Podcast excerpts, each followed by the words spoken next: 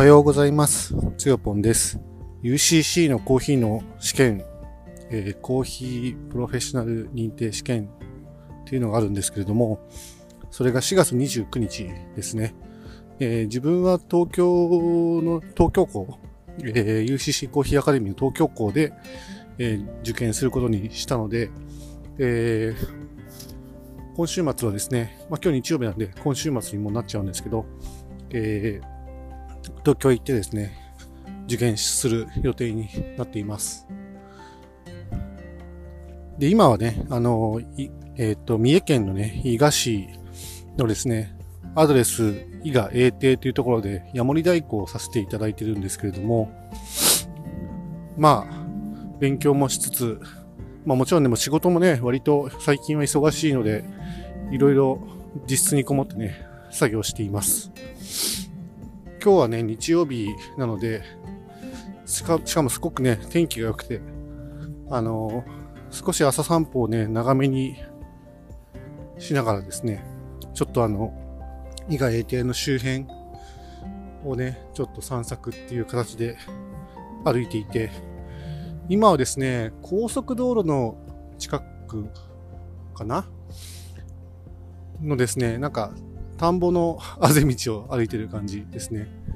あの、周辺は結構ね、住宅地が多住宅地なので、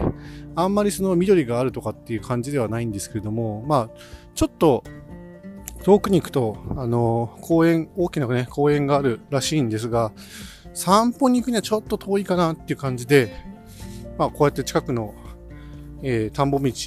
あぜ道をですね、えー歩いているって感じですね。まあ、今日はちょっと特にテーマないんですが、えー昨日見た、えっと、ツイッターのね、投稿で一つ気になったのがあったので、それをちょっとね、紹介したいと思います。あの、私いつも、えっと、 Voicy っていうですね、あの、ポッドキャスト配信アプリ、あの、審査制の、あんまり誰誰でも投稿できるような、まあ、このようなそのスポ、えっと、 Spotify のようなですね、プラットフォームでモームではなくて、あの、割と審査ある、えーポッドキャストがあってですね、そこの中であの、えーっと、えーちきりんさんというですね、あの、有名なポッドキャスターがいらっしゃいますね。まあ、この方ブログも書かれていて、あの、社会派ブロガーとご自身で名乗られていますけれども、その人がですね、あの、ツイッター上で、なんか面白いこと、面白いというか、面白くないのかもわかりませんが、あの、今の時代は、えーその就職活動ですね。えー企業側は、えーその学生の SNS を、えー過去5年間に遡って調査をして、えーその調査結果をですね、えー使って、えーその新あの新人をですね、あの雇うみたいなね、話題があって、で、えー企業調査センターだったかなあ、違うな。ちょっとごめんなさい。名前ど忘れしちゃいましたけど、なんとか調査センターっていうのが あって、えー200社以上のですね、あの、オファーを受けて、あの、そういうことを専門に調査する、えー企業があるそうですね。あの、な、あの、3割、4割が大企業って書かれていましたね。その、確かこれなんか多分、えっと、ワールドビジネスサテライト、あの、テレビ東京のワールドビジネスサテライトの中の、えー特集の一つだったらしいんですけれども、で、内容が面白くて、あの、その就活で来た、その、就職希望者のですね、SNS アカウントをですね、もう結構徹底的に調べるみたいですね。で、それも過去5年間に遡るっていうことなので、あの、普段その子がですね、どんな、まあ、多分、おそらくですけど、あの、ちゃんとね、読んだ、読んだり見たりしたわけじゃないので、これはまあ推察なんですが、その人のね、思想、思想だとか、それから、あの、どういうことにね、興味を持って活動しているのかとか、あるいはその、普段の言動とか、あの、ネガティブな子なのか、ポジティブな子なのかみたいな、多分そういう分析をですね、多分詳細にやっちゃう感じなのかなと思ってて、まあ、ただ、その200社以上もあって、その就職応募者って、さらにその100人とか200人とかってなってくるので、多分その1年間だけでもですね、あの、まあ、概算で見積もっても5万人以上のね、人をね、調査するっていうことになりますから、そうなると多分ね、AI の力とかを使って、あの、その人のね、あの、なていうのかな、まあ、素性をこう明らかにしていくみたいな。そういうあの活動をね、専門にやってる会社があるっていうのを、ちょっとね、びっくりしたんですよね。まあ確かに、あのまあ自分もかつて、えー、ていうのかな、その就職希望者、自分が元いた会社に、その就職希望で、えー、面接に来られた学生たちをですね、の相手をする、まあ、要はいわば面接官ですよね。そういう、ま、採用の担当ではないんですが、あの、現場のエンジニアとして、あの、再、あの、面接官としてもね、ちょっと借り出されて、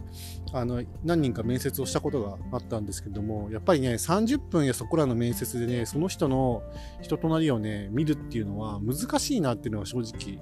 ありましたよね。だから、あの、企業ができるだけその、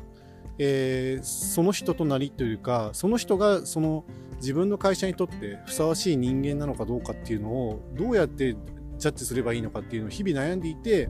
で今はもうあの個人がね発信する時代なのであのそうやった SNS とかですね、まあ、あるいは多分 YouTube ツイッターだけじゃなくて、ね、YouTube、まあ、LINE はちょっとね、あの割とプライベートなあの SNS なので難しいとは思うんですけれども、まあ、その中でもあのオープンにね、公開してあのやったりとかしてるやつをまあ見たりとかするんでしょうね。あとインスタグラムとか、うーん、はたまたブログとかですね。だからそうですね、まあ 考えたのは、その、全くその普段から何の発信もしていない子っていうのは、そもそも、えー、もう、あのー、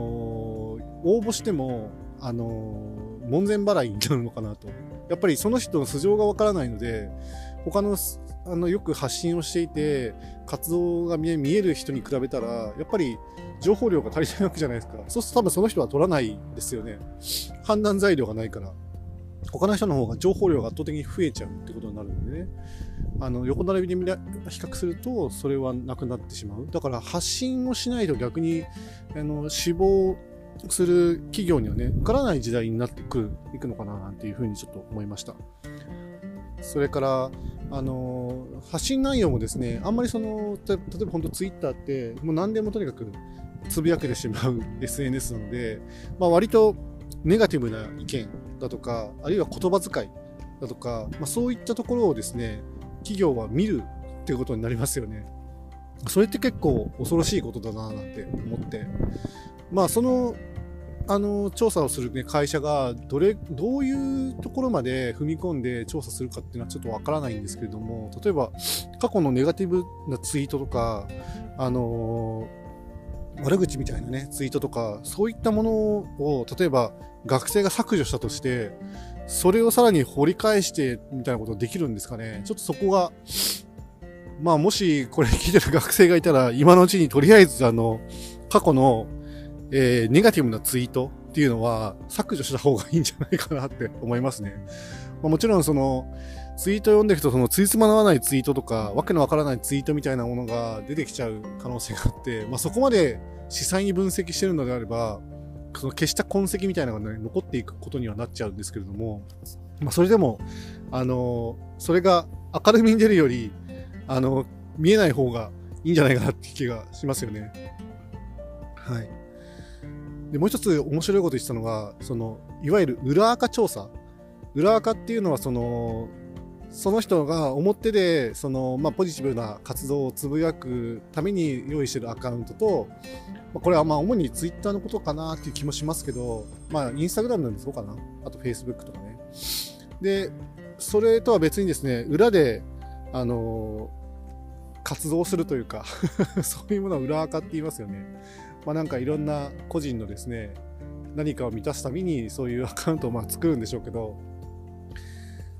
まあ、自分も当然あの裏垢じゃないけど実はあのツイッターとかインスタグラムに、まあ、複数のアカウントありますよね。あのそれはその個人としての活動とそのフリーランスとしての活動をですね、まあ、分けるみたいなあとはコーヒーの活動もねあの自分は分けているので、まあ、そういう意味じゃいくつかその同時同じそのプラットフォームでねあの同時に複数のアカウントを運用して運用ってちょっとかっこよすぎるけど、まあ、単にアカウント作ってえー、その用途に合わせてあの投稿してしていたりするんですけれども、あのまあ、そういったアカウントの調査でもっと言うとだから本当にその何て言うのかなその人とわからない本人と結びつかないアカウントみたいなのを、まあ、持ってる人って多分結構たくさんいるような気がするんですよね。まあ、ツイッターとか見てても本当にこいつなんだみたいな感じの人結構いると思うんですよ。インスタグラムはそこまではいかないけど、ツイッターはやっぱり文章だ文章だけなので、なんか好きなことをつぶやいたりですね。まあ、あるいは他人を攻撃したりとかね、あの中傷するためのなんかアカウントみたいなのも、まあ、きっとあると思うんですけど、まあ、そういうアカウントをですね、その就活生本人とですね、紐付ける何らかのテクニックを持ってるらしくて、裏垢もなんかある程度バレてしまうっていうですね、なんかそんなことをどうやらテレビで言ってたみたいですね。まあ、詳しく見てないので、まあ、実は自分、あの、テレビ見ないし、そもそもテレビがないところにね、来てたりするので、まあ、インターネットで一応なんか見れるらしいんですけど、まあ、そこまで見ようともね、ちょっと思わなかったんで、まあ、見てないんですけれども。でも、もしその裏垢とですね、あの、何らかのテクニックを使って、あの、結びつけてしまう、いるんだとしたら、それ結構怖いですよね。まあもちろん2つの怖さがあって1つはその本人その本人がやっぱり運用してた裏垢とちゃんとその的確に結びつけられてしまっている場合っていうのはやっぱり本人がいくらその表でいいことを、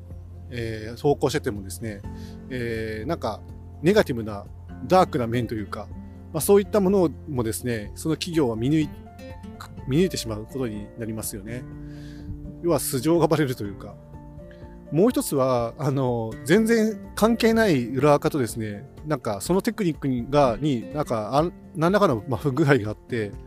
あの、その本人とですね、結びつけられてしまう。まあ、そういったことがあると、それってその本人の損失になりますよね。その辺どうやって、その、あの、調査会社はですね、回避するのかなっていうのがすごく気になりますよね。下手するとその名誉毀損ぐらいの勢いになりますよね。なんか、その本人は全くそんな投稿したあの覚えもないのに、勝手に他人の作ったアカウントで自分がそれを投稿したというふうにね、言われて、なんか、あの、大きくその自分の価値を毀損されたって言ってですね、なんか損害賠償になるような、そういう話にもなんかなりそうだなって勝手にまあ妄想したんですけど、まあ、今そういう時代なんですよね。うん、なんかすごい時代に突入したなと思いますね。まあ、ただ、その企業がその人を雇うにあたって、その人の本質というか、その人が本当にその自分の企業に価値をもたらしてくれる人材なの、足り得るのかどうかみたいなのをですね、あの、そういう技を駆使しながら、その本人が発信してる情報をね、分析して、あの見極めていくっていうね時代にも入ったんだというのがですねまあ昨日のびっくりでしたね。はい。まあちょっと長くなっちゃったかなと思うのでこの辺にしたいと思います。それではまた。